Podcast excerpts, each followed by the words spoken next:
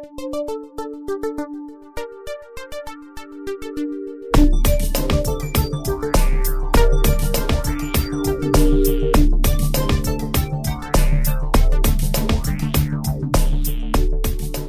Bonjour à tous et bienvenue à Manche Disque pour notre émission de rentrée septembre 2017. Je suis Mr. Wiz et je suis accompagné de mon comparse Murdoch. Comment allez-vous Murdoch?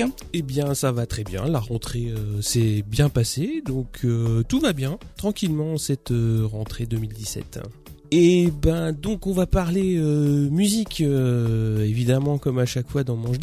Mais avant tout, on va parler un petit peu euh, radio puisque bah il y a euh, une voix que je connaissais bien sur euh, France Info, Gérald Roux. Donc j'écoutais il y a une dizaine d'années donc en podcast où il présentait des chroniques journalières de disques et donc il a relancé une chronique cette fois-ci hebdo, mais il chronique des rééditions donc d'albums qui ont été évidemment marquants pour la, la, culture musicale. Il nous a piqué l'idée quoi en fait. C'est tout à fait ça. J'ai vu le concept, je me suis dit ça y est, ils ont pas piqué le concept des trois disques des années 80. Mais euh, voilà, donc ça s'appelle Ma collection pop, c'est euh, dans la matinale du samedi et c'est évidemment disponible en podcast. Donc euh, il y a eu un seul numéro pour le moment puisqu'évidemment ils sont rentrés très récemment. C'était sur The Verve Urban Times si je me trompe pas. Alors est-ce que tu l'as écouté? Le podcast, oui. Oui. J'ai écouté, je trouve ça vraiment intéressant. Je peux juste regretter qu'il y ait trop de musique par rapport à ce qu'il y a comme explication Mhm. parce que je trouve que le contenu est intéressant Ouais. donc euh,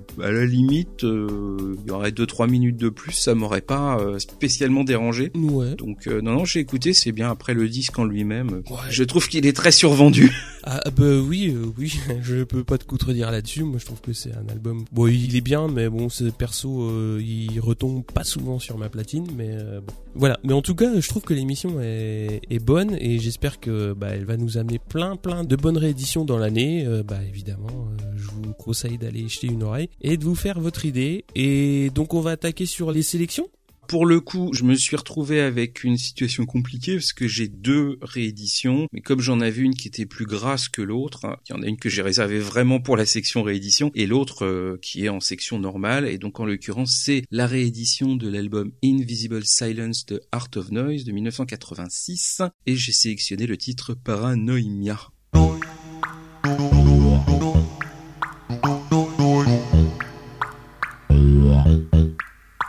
no, no, no.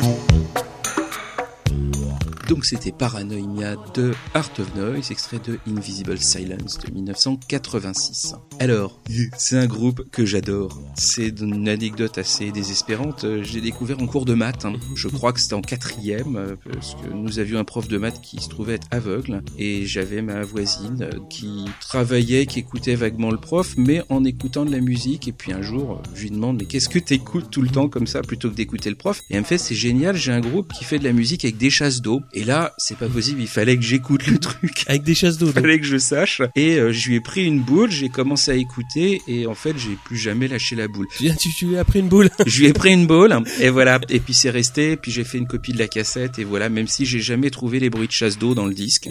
Donc, euh, Art of Noise, c'est un groupe qui est créé en 1983 par Trevor Horn, que j'aime beaucoup aussi, qui a travaillé sur les Buggles, sur euh, Frankie Goes to Hollywood, sur Yes, euh, et euh, avec euh, aussi euh, un certain nombre de personnes, dont Anne Dudley, qui a fait pas mal de musique de films par la suite, dont celle du Full Monty. Ah. C'est un groupe qui est très avant-garde pour l'époque, mais à la limite presque encore maintenant, qui était un des premiers à utiliser un instrument très novateur et qui va devenir très vite très à la mode. D'ailleurs, on le retrouve dans plusieurs sélections aujourd'hui, qui est le sampler Fairlight. Et ils ont énormément fait des samples, alors pas forcément avec des chasses d'eau ni des bruits de bidet, mais avec plein de choses. Il y a sur leur premier disque, il y a des bruits de moteur par exemple. donc c'est quelque chose qui est très caractéristique de leur son, vraiment un son de référence pour moi des années 80. Il a été en particulier au centre de l'album Zoulouk de Jean-Michel Jarre, qui est mhm. aussi un de mes albums de référence. Sinon, c'est très barré, c'est instrumental tout le long. Ils ont un gros succès euh, sur le disque avec la reprise de Peter Gunn euh, sur la phase B. Et je trouve que ça coule euh, diablement bien. Il y a vraiment quelque chose d'à la fois très novateur, très avant-garde, mais très évident. Enfin, pour moi, ça m'a parlé tout de suite. Bah, bizarrement, moi, euh, j'avais la cassette à l'époque de cet album-là. Alors, je l'avais découvert par l'intermédiaire de compilations synthétiseurs euh, qui tournaient à, droite à gauche. Il y avait deux trois morceaux d'Art of Noise qui étaient sur ces compiles, si je me trompe pas. Et donc, j'avais acheté la cassette. Et donc, ça m'a fait forcément plaisir de réécouter ça 30 ans plus tard. Mais par contre, j'ai pas retrouvé ce qui avait pu me pousser à l'époque à, écouter ça. C'est comme tu l'as dit, c'est très expérimental, c'est très avant-gardiste. 30 ans plus tard, j'ai un petit peu plus de mal, mais euh, bon, ça m'a ramené quand même à une bonne période euh, de mon enfance. C'était assez sympa. Alors, il y a des morceaux, c'est encore, euh, on va dire, assez facile d'accès. Il y a Eye of the Needle, Backbeat qui sont bien, qui m'ont vraiment plu à réécouter. Un petit mot sur quand même le deuxième disque de la réédition, parce que j'ai jeté une oreille et il n'y a pas vraiment. Il a tout écouté, c'est formidable. Et bah, j'ai trouvé qu'il n'y avait pas de grande surprise. Alors bonne ou mauvaise, donc c'est bien parce que au moins ça reste un album complémentaire qui n'est pas là pour faire du remplissage. Et j'ai trouvé qu'il y avait Caméléon 4, donc un des morceaux de la réédition, qui était euh, particulièrement bien foutu et qui avait bien sa place euh, sur un album. Tu parles du deuxième mhm. disque. La dernière euh, réimpression, pour le coup, bah, c'est celle que j'avais. Ça n'était pas ressorti depuis 94. Et là, vraiment, le son est fabuleux et il y a plein de titres, même s'il y a plein de titres qui sont des versions de travail mhm. différentes et intéressantes, mais des versions de travail de titres de l'album. Ça a été un bonheur immense de pouvoir compléter avec toutes les versions qu'on pouvait trouver que sur des 45 tours, sur des maxi, et puis plein d'inédits aussi qui suivent. Donc euh, moi ça m'a vraiment euh, sorti le 19 mai. Le 19 mai il était dans ma poche. Ah, Day One? Euh, oui. Alors, tu as choisi, toi, alors c'est exceptionnel. Ah tu nous chroniques à 45 tours. Alors oui, bah oui. Alors il y aura un autre truc exceptionnel un peu plus tard, mais forcément, vu que c'est plus tard, on en parlera plus tard. Et donc là, pour le coup, oui, c'est un 45 tours, puisque c'est euh, les calamités qui nous chantent le vélomoteur.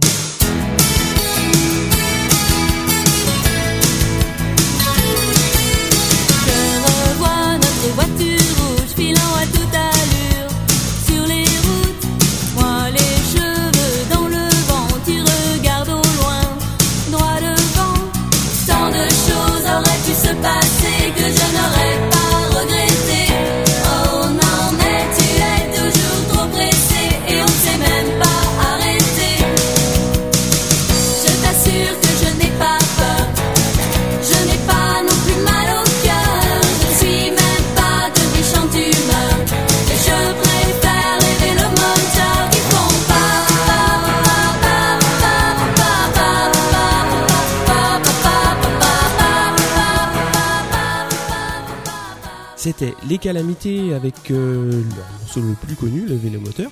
Alors, euh, c'est un 45 tours que personnellement j'aime beaucoup puisqu'à l'époque, euh, bah, j'ai découvert euh, bah, quand il est sorti en 87. C'est une chanson qui rentre déjà dans la tête assez facilement au niveau mélodique et instrumental, on va dire assez global. C'est un très très bon single. Je l'ai retrouvé en brocante il y a pas si longtemps. Bah, c'est un disque qu'on trouve quand même assez facilement et ça m'a fait énormément plaisir de le retrouver, de le réécouter et surtout qu'il saute pas. Donc pour une fois, c'est bien. Ça se nettoie sinon. Oui, c'est vrai que c'est pas faux. Mais surtout, bah, je me suis dit, je vais en parler euh, pour une fois qu'on va parler d'un 45 tours parce qu'il y a une belle petite histoire derrière. C'est-à-dire que c'est un groupe de quatre euh, originaires de Beaune, donc pas très loin de là où je suis né. Le groupe va sortir un disque en 84 qui va quand même avoir son petit succès puisqu'il va quand même être sorti euh, aux États-Unis, euh, donc c'est pas donné à, tout le monde. Et le groupe par contre va s'arrêter assez vite. Et en 87, donc Daniel Schoenwez, euh, qui est la moitié masculine de Niagara, souhaite les produire et donc il y a seulement deux membres du groupe qui vont répondre à l'appel, donc Odile Répolte et Isabelle Petit. Et donc elles vont sortir ce petit bijou de pop française, donc le vélo moteur. Alors moi j'adore la construction du morceau, l'exécution. Je trouve qu'au niveau vocal, c'est un super travail de groupe. Et c'est vraiment un, morceau que j'adore pour son côté léger, bien produit, c'est un refrain qui reste en tête. C'est de la bonne chanson française, euh, bonne pop française que j'aime vraiment écouter. Et pour le coup, euh, la phase B est encore plus euh, simple dans le sens où c'est juste euh, guitare-voix, donc c'est un deuxième morceau qui est assez sympa. Et pour le coup, c'est euh, vraiment euh, un morceau qui prouve qu'on peut faire de la pop sans que ce soit, euh, bon, on en a parlé à l'IRL de cet été de la variétoche, c'est-à-dire dans Besoin de rien, envie de toi. Oh oui, ouais, entre autres. Et voilà, bah, c'est ça que je voulais mettre en avant sur ce morceau. Alors, je sais pas ce que t'en penses de ton côté. Ah, moi, il était dans mon top 10, voire éventuellement dans mon top 5. Je me Mhm. souviens plus exactement de mon classement perso de l'époque, Mhm. mais dès la première écoute, j'étais fan. Donc ça m'a tout de suite énormément attrapé et euh, effectivement je trouve que le, le titre il coule super bien, il est extrêmement bien produit, les paroles rentrent en tête, le truc t'as qu'une envie c'est de le chanter, euh, enfin voilà je trouve que ça marche affreusement bien quoi et c'est extrêmement triste que ça soit One Trick Pony quoi qu'il y ait eu un 45 tours et puis plus rien derrière Exact. une petite parenthèse sur euh, l'album justement dont tu parlais, l'album de 84, à bride abattu. S'il a un petit peu marché à l'époque, moi je l'ai découvert que très très très sur le tard. Oui. Et euh, c'est quelque chose qui est ressorti en CD mais au travers de compilations qui sont maintenant compliquées à trouver, qui sont un peu chères parce que un peu rares. Et l'album il mérite à être euh, davantage Et- distribué et davantage connu parce qu'il est super bon. Il mérite une petite réédition. Et bah, c'est dommage qu'elles en soient restées juste à ce 45 tours là parce que ça aurait pu donner... euh, Ah, c'était chouette. ah ouais, il y avait de quoi faire. Nous rappelons aussi, euh, pour euh, nos chers auditeurs, que euh, il y a eu une excellentissime reprise de la chanson par euh, Alain Chabat et Bruno Carrette, Qui ont changé le titre, c'est plus le vélomoteur, mais le vibromasseur. ouais, qui fait faux, faux, faune, faux, faune, faune. Bon. On va passer à ton deuxième choix, donc. Alors, euh, mon deuxième choix, là, cette fois-ci, euh, je triche un peu, c'est 79. Un petit tour au pays du soleil levant avec euh, la chanson Behind the Mask de Yellow Magic Orchestra, extrait de l'album Solid State Survivor.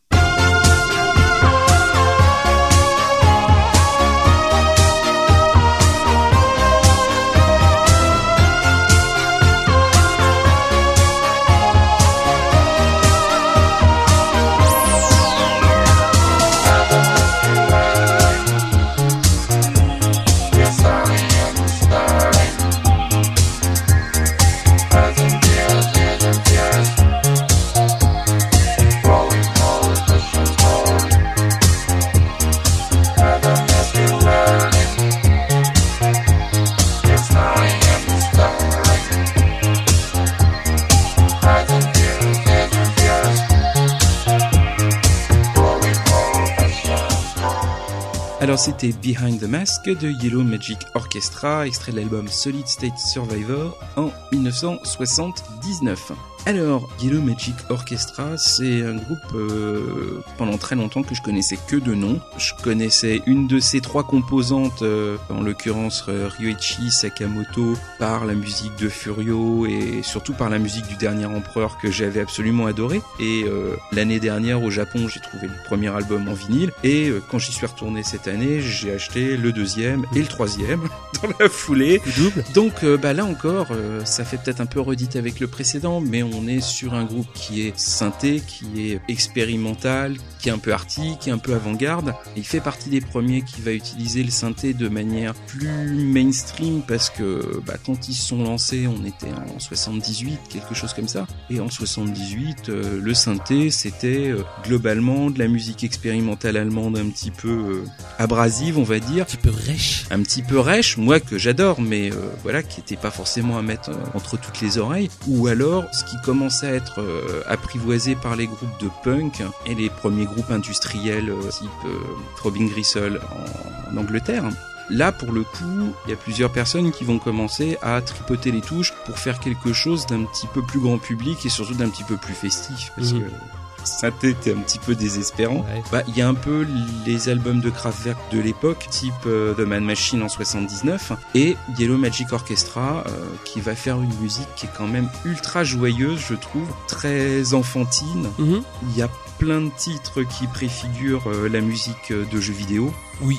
Ah oui, et les dessins animés aussi. Je pense au titre euh, Riding qui est sur la face euh, A du Mm. disque qui pourrait vraiment être utilisé tel quel dans un jeu vidéo de l'époque.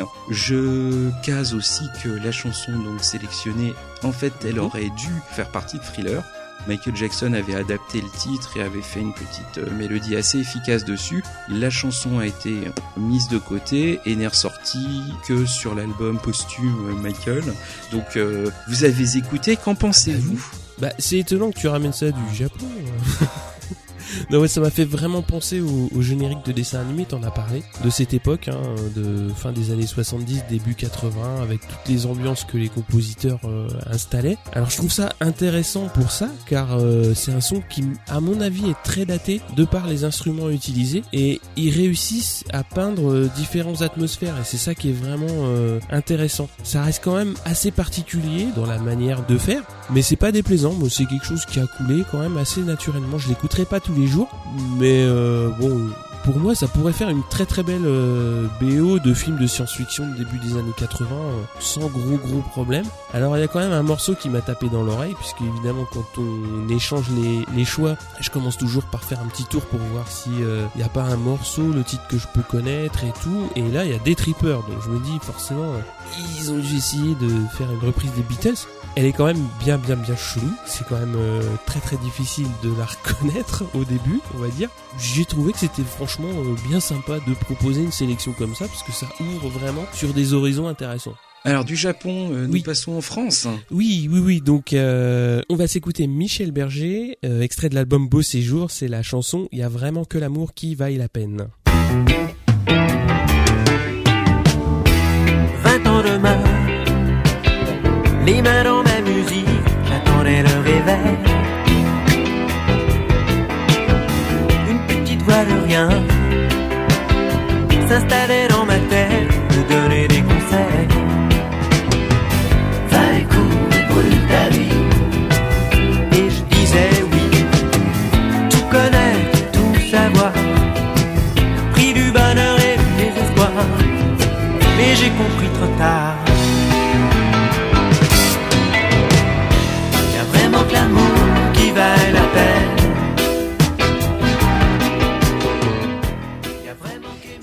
Il y a vraiment que l'amour qui vaille la peine, donc extrait de l'album Beau Séjour de Michel Berger. Alors, à la base, je suis pas du tout client de Michel Berger, mais euh, il s'est passé un truc euh, cet été qui m'a poussé un petit peu à me replonger un peu plus en détail dans ses disques et dans ce qu'il faisait d'une manière générale et à choisir ce disque donc pour en, en dire quelques mots. Alors ce qui s'est passé cet été c'est qu'il y a un artiste qui s'est mis en tête de monter un spectacle sur euh, les morceaux de Michel Berger en piano-voix. Et donc il y a eu pas mal de promos autour, j'en ai beaucoup entendu parler, notamment parce qu'il s'est invité dans pas mal d'émissions que j'écoute.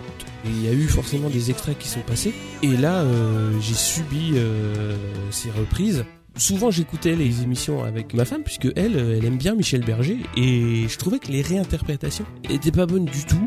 Donc je lui ai demandé mais c'est pas possible il massacre ou d'origine euh, c'était chanté euh, on va dire de manière extra euh, théâtrale. Et elle me dit euh, non non c'est vraiment massacré. Et c'est pour me faire mon idée que j'ai donc réécouté et découvert beaucoup plus en détail que la face superficielle que j'en avais. J'ai choisi cet album là parce que c'est avant tout le premier album qui va vraiment le révéler en tant qu'interprète et euh, qui est vraiment très très bon. Moi j'ai vraiment euh, apprécié de retrouver des lignes de chant qui sont belles et justement il a un chant qui est très naturel, qui est très fluide, qui est simple mais qui est vraiment très très beau. Dans un sens c'est bien parce que ça m'a poussé à me reconcentrer sur l'original et à me rendre compte qu'il y avait des choses que je dirais pas négligeais mais que je me suis dit bon ben voilà Michel Berger tu m'y étais jamais attaché et euh, au bout du compte c'est vraiment un artiste majeur. L'album est vraiment très très bon. Il a d'une part des chansons qui sont accrocheuses mais pas que. Et euh, il y a le morceau donc que j'ai choisi justement euh, il y a vraiment que l'amour qui vaille la peine. Il est à mon avis pas très connu. Et euh, moi il m'a beaucoup plus parlé que les singles et j'ai trouvé que son identité artistique il l'a créée assez tôt. Et il s'en est pas détaché et moi ça m'a vraiment plu de redécouvrir euh, vraiment très très tard ce qu'il avait pu faire alors après je pense savoir ce que tu en penses parce qu'on a parlé un petit peu euh, avant l'émission alors je te laisse un petit peu en parler Oh bah, Berger, moi, c'est ma première référence incontournable française. Après, bah, il y en a eu trois qui sont arrivés quasiment coup sur coup. C'est ceux que j'appelle affectueusement mes trois Michel. Il y a Berger, puis après il y a eu Jonas, et pour finir, il y a eu Polnareff. Donc euh, je me suis fait envahir de Michel. Donc je suis le monsieur depuis 80 environ, quelque chose comme ça, quoi. Bah, j'avais euh, la groupie du pianiste en 45 tours. euh, Ouais. enfin voilà, j'ai quasiment eu tous les 45 tours jusqu'à euh, quasiment jusqu'à la fin. La chanson, je trouve que c'est une des meilleures, si ce n'est la meilleure de l'album, Ah. avec Balavoine Mhm. qui chante derrière, et ils vont se retrouver une nouvelle fois en 83 sur la fameuse minute de silence qu'on n'a pas fini de massacrer. Mhm. Le disque en lui-même, je l'ai découvert sur le tard, Mhm. parce que c'est tous les disques de Berger en fait ont pas fait l'objet de réédition avant très longtemps. Donc ils sont sortis en CD que vraiment très très tardivement. Et euh, bah moi il a fallu que j'attende que je trouve euh, Beau Séjour en vinyle de case. Euh, J'avais déjà 17-18 ans quoi. Donc euh, D'accord. j'avoue que c'est pas mon préféré. Ah, lequel? Je l'ai trouvé en retrait par rapport aux deux suivants en fait, Ah. Euh, par rapport à Beau Rivage surtout que j'aime beaucoup et Voyou qui est mon absolu préféré. C'est drôle que tu sortes un album de Berger parce que j'en ai retrouvé un qui est l'album qu'il a sorti en 1985, hein, qui est l'album Différence, alors que j'avais acheté à l'époque en cassette quand il est sorti, mais je l'ai repris en vinyle déjà parce que j'ai trouvé un vinyle qui était euh, en parfait état, mais surtout qu'il a et je l'ai acheté presque que pour ça. Il a un hobby, c'est comme les disques japonais, qui est en fait une pub pour euh, indiquer Michel Berger au Zénith du 11 au 19 avril. D'accord. Et ça m'a fait un petit coup de blues parce que autant j'ai eu la chance de voir euh, France Gall deux fois euh, en concert, autant bah, j'ai pas eu la chance de voir Berger en concert. Et ça, c'est un gros gros manque. On va passer à un autre chevelu euh, des années 80, c'est ça? Mais c'est ça, un autre hirsute. Hein. Donc là, en l'occurrence, c'est Alain Souchon qui nous chante La vie intime et maritime. C'est dans C'est comme vous voulez, c'est de 1985.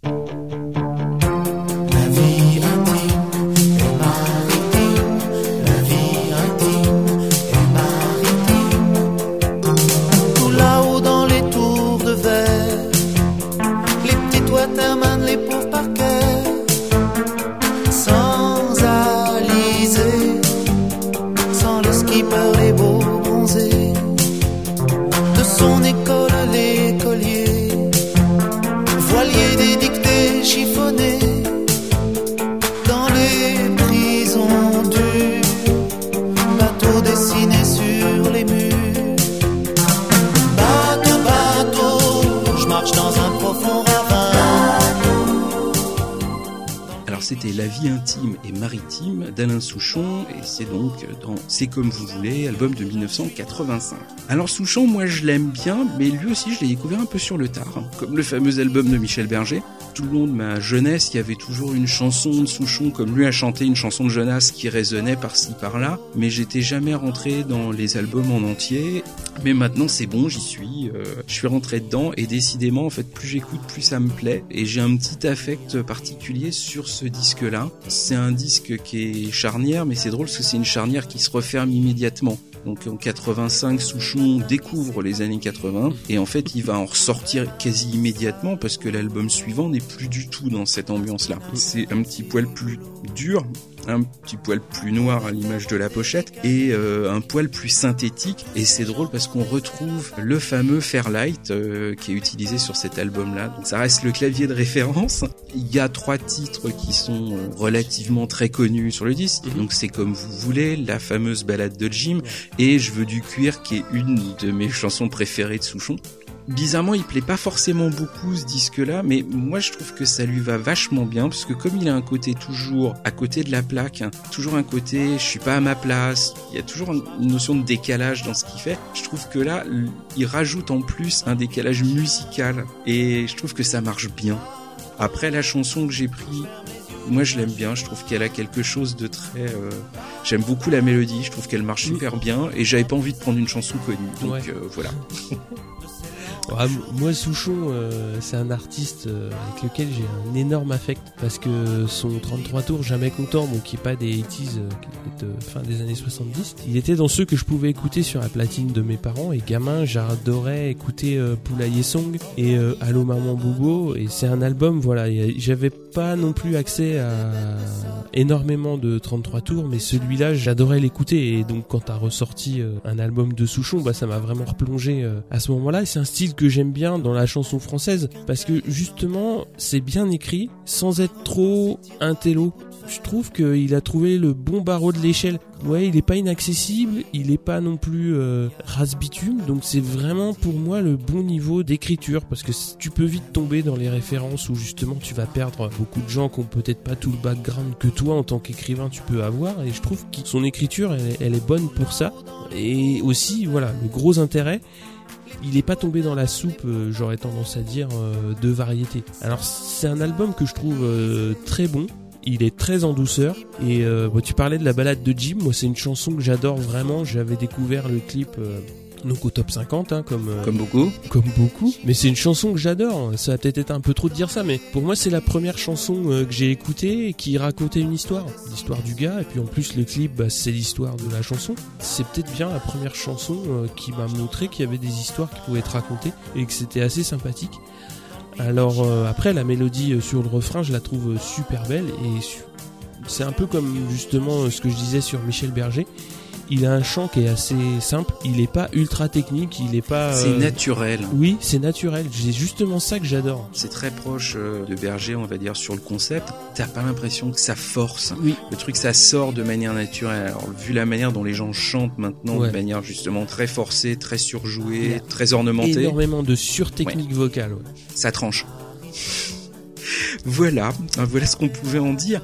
On va passer à un truc plus dur, un Ah oui, nettement plus dur. petit peu plus. On va s'écouter euh, Motorhead qui nous chante Ace of Spades. Si tu nous écoutes, Exactement.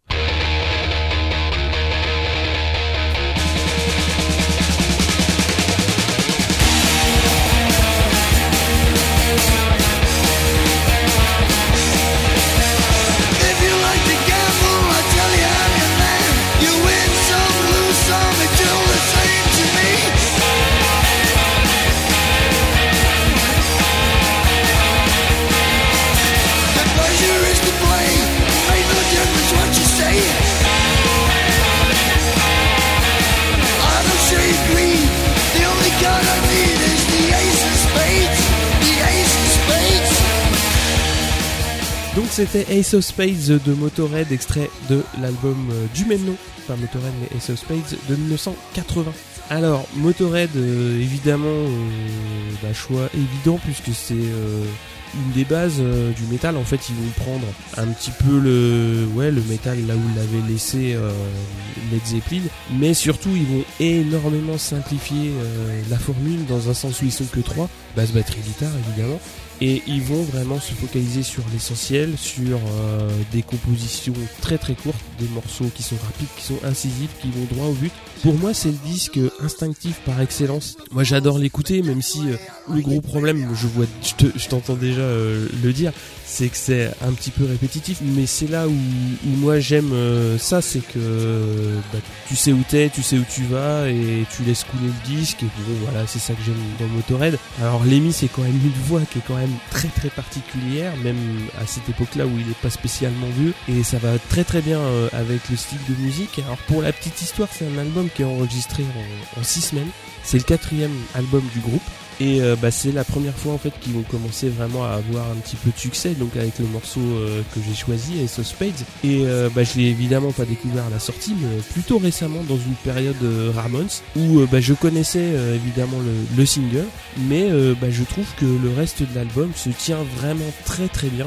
Alors tout le monde les classe dans le métal, mais pour moi ça reste du rock super bien foutu, très compact. Et euh, c'est évidemment l'énergie qui domine dans l'album. Et ce qui m'a vraiment euh, étonné, c'est que, on va dire, Motorhead euh, s'est beaucoup focalisé sur euh, Lemmy, le bassiste chanteur. Mais c'est surtout les solos du guitariste, donc euh, Eddie Clark, que j'ai trouvé vraiment bon. Et euh, à mon avis, il n'est pas assez reconnu pour ça, dans un sens où euh, il y avait beaucoup de guitar héros au début des années 80, avec euh, Angus Young et Van Halen, etc., etc.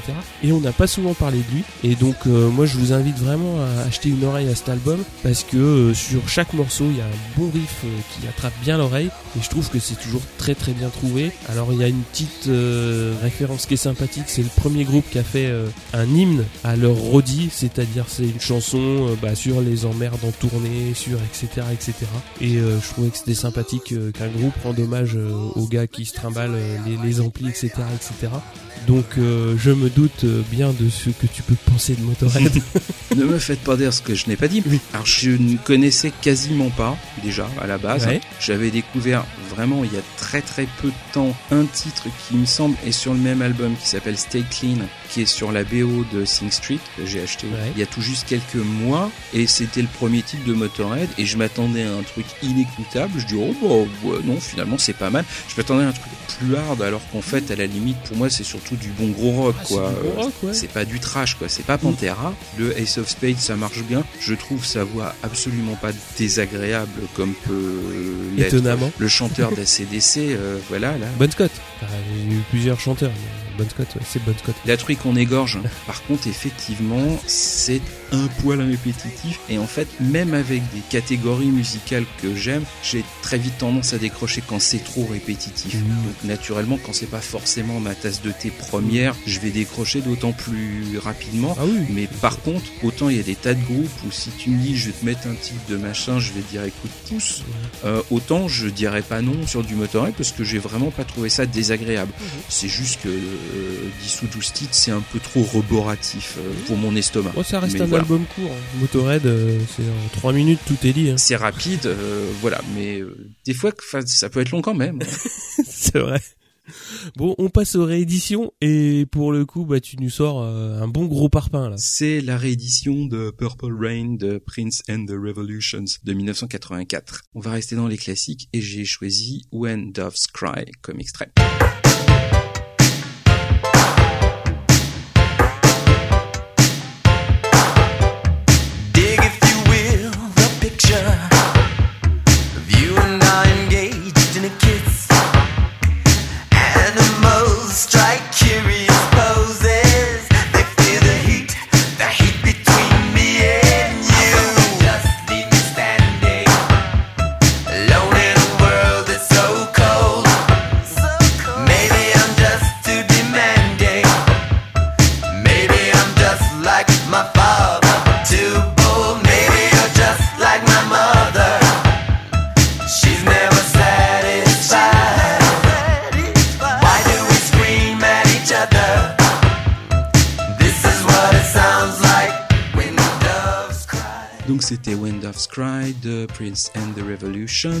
Extrait de Purple Rain de 1984. Donc là, nous avons affaire à la réédition Super Deluxe, 3 CD plus 1 DVD, donc on a 4 galettes euh, dans la pochette. Pour la modique somme de 595 francs. C'était, je crois, 17-18 euros que je l'ai acheté. Il devait être encore en prix nouveauté. un bon prix vert. C'est oui un bon prix vert, euh, sauf que c'était chez Gibert.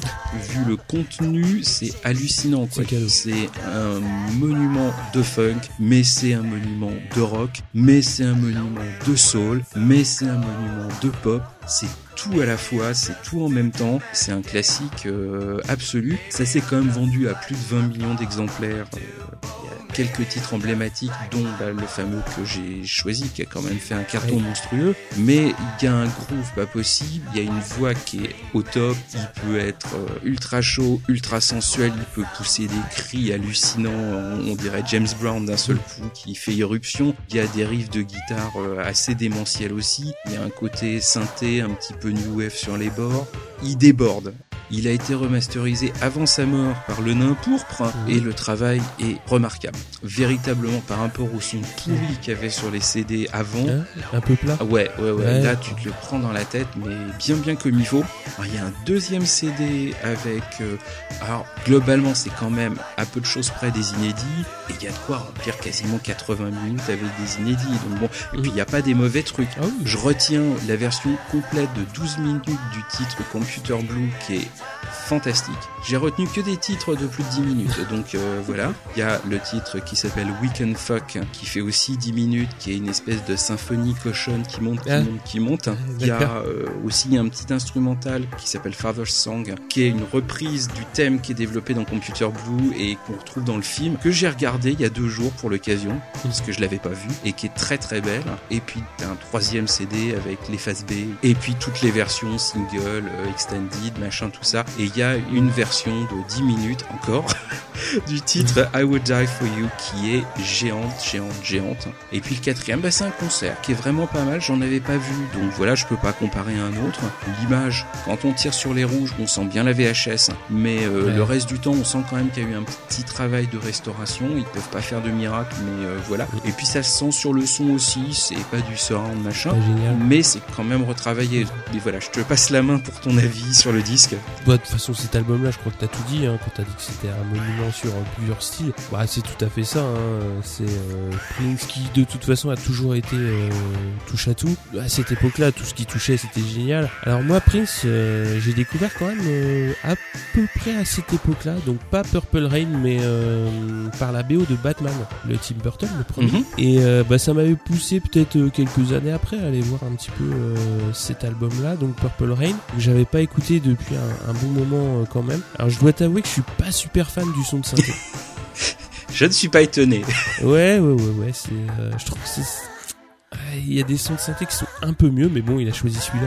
Euh, comme dirait l'autre, c'est mon choix. hein. Cela. Bon, après, euh, c'est facile de dire euh, pas trop son de synthé, mais euh, bah voilà, il est super à l'aise dans tout ce qui touche sur cet album-là. Les singles, on les connaît tous, ils sont tous euh, très très bons, mais moi, un morceau comme Take Me With You, euh, que j'avais pas écouté depuis, euh, comme je te dis, peut-être 20-25 ans, il m'est revenu assez vite en tête et il est vraiment très très accrocheur et je trouve que là, bah, tu retrouves tout ce que c'est faire Prince, hein, c'est-à-dire euh, vraiment, euh, c'est- super funky, c'est vraiment euh, moi ce que j'aime bien dans un album quoi. C'est tout est là tu passes du coq à l'âne euh, sans justement être décontenancé. Ça garde une cohérence euh, tout en touchant à pas mal de styles. Donc c'est vraiment un exercice de style qui est justement compliqué quand tu veux toucher à beaucoup de choses tout en gardant une cohérence. Mais bon bah il le réussit euh, très très bien. Et c'est bien pour ça que c'est devenu un album mythique. Alors on, a- on avance de 3 ans, 4 ans même, je dis des bêtises. on passe en 1988 et c'est The House of Love qui nous chante Christine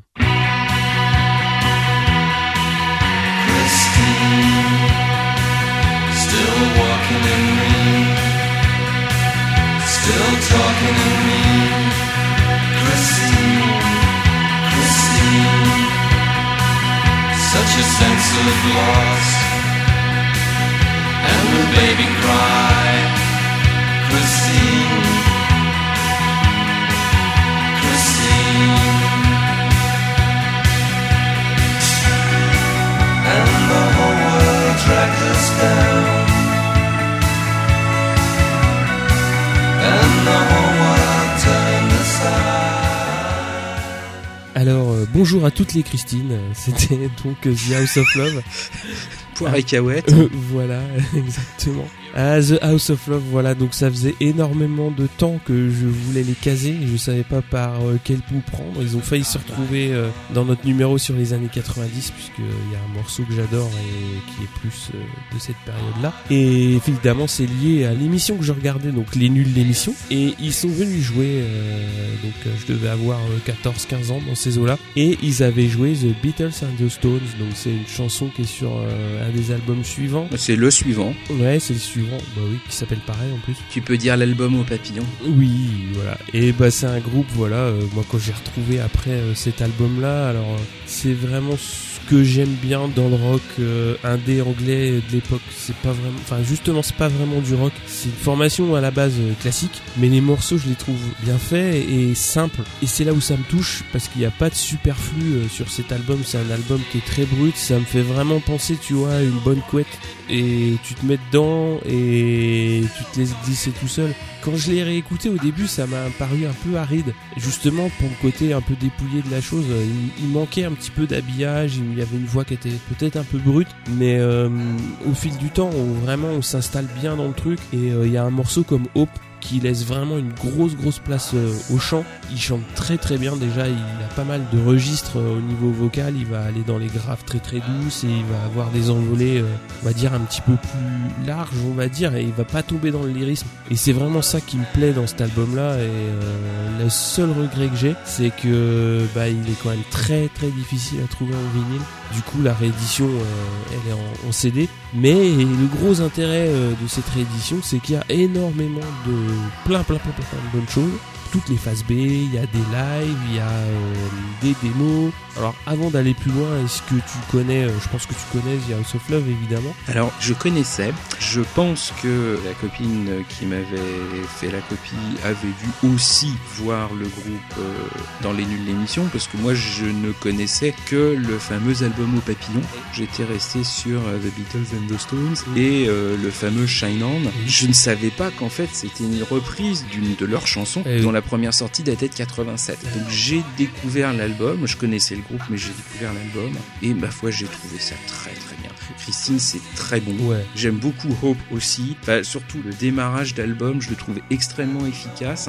Il y a un côté aride, euh, oui, mais je sais pas, comme c'est très mélodique, ça m'agresse pas. Oui, ce qui me plaît vraiment dans cet album-là, c'est qu'il n'y a pas le côté clinquant qu'ont pu mettre certains groupes à vouloir surproduire les morceaux, à vouloir. euh, C'est pas encore la course à la Britpop des années 90, c'est peut-être aussi pour ça. C'est ça que j'aime bien. Et pour en revenir à, à Shine On, c'est une chanson qui a eu plusieurs vies, euh, comme tu dis. Donc ils l'ont ressorti en single euh, de leur deuxième album. Mais comme tu l'as dit, c'est une chanson euh, qui était déjà très vieille. Mais je préfère celle de 90 pour le coup. Pour le coup, oui. oui. Ouais, il y a quand même une production qui, je trouve, pour le coup, qui est légèrement améliorée. Tout à fait. Ça gagne quand même. C'est là où c'est intéressant de pouvoir voir l'évolution d'une chanson. La première, elle est un peu trop sèche, elle manque un petit peu d'habillage. La deuxième version, elle est un petit peu plus travaillée, sans être surproduite. Et oui, la deuxième version euh, est à mon sens aussi meilleure que la première. Après, le reste des titres et des démos, les démos elles sont tellement propres que moi j'y trouve moyen mon Ouais. intérêt. C'est clair que j'aurais plutôt tendance à me contenter de l'album. Oui. Le reste m'accroche nettement moins, mais par contre le disque, euh, ouais, Mm. bien. Alors on passe à ton hors sujet, qui pour le coup, euh, Et très hors sujet. ben, de par sa provenance géographique, euh, Et pourquoi pas? eh ben t'as bien fait. On va- Enfin, vas-y. Donc c'est un titre du groupe tchèque YAR et l'album s'appelle Escalade c'est Dobra. L'extrait c'est Sem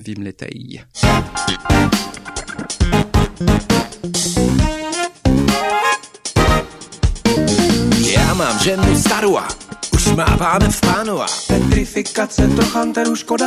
kostrče i febulu a mám hezkou dceru a dospěla rychle v ženu a s dysfunkcí rozhodovacího aparátu a Jsem vymletej, to je má hymna, jemná hymna. To asi budu to i, jak se to jmenuje. Jsem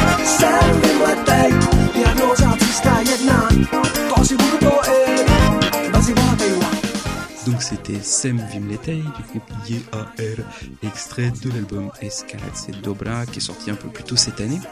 Donc, comment dire, c'est un groupe euh, de funk, c'est un groupe un petit peu de rap, c'est un groupe un petit peu de jazz, c'est un groupe un petit peu de tout. Ouais. C'est un groupe que j'ai découvert via un des deux chanteurs, en l'occurrence euh, Dan Barta, et j'ai découvert ce chanteur en 2003 à Prague. Mhm. J'étais avec un ami à Prague, on était dans un magasin de disques et puis on écoutait les nouveautés. euh. Et justement, le copain, il passe un casque en disant "Écoute, c'est tout pourri, c'est pour toi." C'est tout pourri. Et il me passe le truc et euh, c'est resté depuis un album qui est un album de chevet. Donc c'était très jazz pour le coup et j'ai commencé à suivre le garçon et puis au bout d'un moment je me suis rendu compte qu'il faisait partie d'un autre groupe. Donc je suis passé chouette, on va suivre ça aussi et donc j'ai découvert le fameux groupe IAR en 2007. Il existe depuis 92 et euh, il sort un petit disque comme ça de temps en temps quand l'envie lui prend. Et donc le dernier est sorti euh, cette année il y a quelques petits mois et bah, il est comme d'hab, c'est-à-dire qu'il part un peu dans tous les sens, mais il a surtout un groove absolument hallucinant. Je suis jamais déçu par ce qu'ils font. Alors une fois qu'on n'est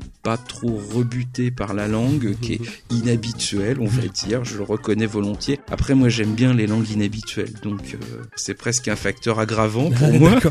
D'accord. Euh, Je cherche le truc qui te comprend pas, quoi. Le quintuple voyelle au scrap, quoi. Ah mais complètement parce que en fait quand je vais écouter un truc je vais avoir tendance à l'écouter purement musicalement D'accord. c'est à dire que même si je comprends les paroles je vais avoir tendance à considérer la voix comme un instrument Mhm. et à faire vraiment extraction de ce qui est dit et bon au bout de la deuxième ou troisième je commence à écouter et quand on en est à la 250e histoire de tu m'as quitté euh, qui va faire la vaisselle il y a des jours où tu as envie d'écouter un truc dont tu comprends que quick et là je ne sais pas de quoi il parle et en fait j'ai pas envie de savoir. Oui, bah oui. voilà Ou alors moi euh, j'ai adoré euh, pour euh, ce que t'as déjà dit, hein, c'est le côté euh, vraiment jazzy funk. J'ai trouvé que c'était vraiment très très bien foutu.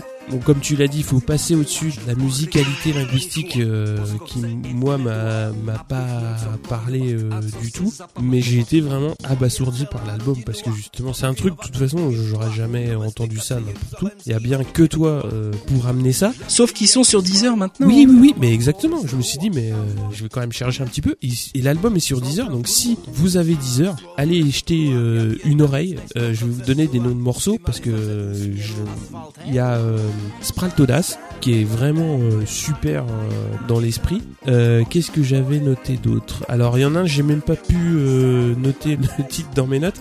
Il est plutôt sur la fin de l'album. Il y a un super jeu de basse, c'est vraiment bien. Il y a des titres qui font mal au crâne. hein. Oui. Effectivement, ça fait mot compte quadruple Ah oui. Scrabble. Et il y a un morceau euh, donc euh, qui s'appelle Tri Electra Love et je pense que si tu récupères la piste vocale, on doit être assez proche de l'incantation démoniaque. Mais mais bon, euh, c'est un album, c'est faut l'écouter euh, Il faut le vivre. mais faut vraiment le découvrir. Enfin, faut pas passer à côté parce que c'est sûr vous allez être surpris, euh, ça va vous au départ vous allez vous dire oh, c'est quoi ce truc? Mais euh, il faut vraiment euh, passer le cap et moi j'ai vraiment passé un super moment et je le réécoute de temps en temps. C'est vraiment top de découvrir ce genre de petites perles. hein. Je suis d'accord. Ouais. Ils sont vraiment très bons. Et puis les différents membres ont eux aussi une vie autonome euh, qui est généralement plutôt centrée sur le jazz, Mm. mais qui sortent des choses qui sont aussi euh, intéressantes. Euh, voilà, euh, la République tchèque, c'est pas que l'autre pays du fromage. Ah non, ça c'était pas ça. Non mais l'album est super. hein. Ça marche aussi avec la musique. Ils ont des très bons trucs, contrairement à l'idée qu'on ne s'en fait pas. Voilà. Donc toi tu nous amènes euh, de nouveau recule un peu, on repasse aux années 90 Oui. avec une madame que je ne connaissais pas. Ah, tu ne connaissais pas donc Lisa Germano Non. et on va s'écouter Singing to the Birds, extrait de l'album Excerpts from a Love Circus.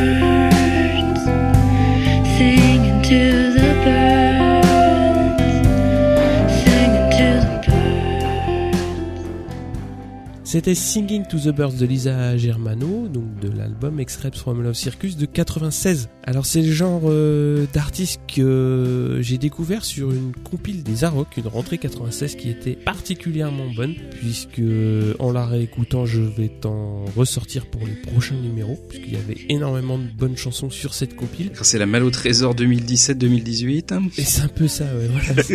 et donc en fait, euh, la chanson qui était sur la compil, c'était We Suck, donc une chanson très très euh, triste et mélancolique. Alors j'ai choisi ce disque en sujet parce qu'il m'a accompagné dans pas mal de moments de ma vie. Tes quatre tentatives de suicide. Bah voilà, c'est exactement ce que je voulais te dire. Pas les plus heureux, on va dire, parce que c'est une couleur musicale et que quand même euh, assez mélancolique, avec un chant euh, qui peut être un peu fantomatique, mais c'est des morceaux que je trouve euh, d'une part très bien faits. À l'origine, elle est violoniste et ça se ressent dans les orchestrations. Et surtout, ben, je me suis attaché euh, à cet album dans le sens où, euh, bah, quand je l'écoute, bizarrement, bien qu'il soit triste, c'est un morceau qui me fait sortir euh, la tête de l'eau. Un morceau comme Singing to the Birds, il est assez simple euh, dans la construction, dans la manière de chanter, et bah, bizarrement, c'est le genre d'album qui me fait me sentir mieux quand ça va pas. Donc c'est assez paradoxal, mais Oui et non, oui. parce que c'est une thérapie pour l'artiste. hein. Il y a un côté catharsis quand même.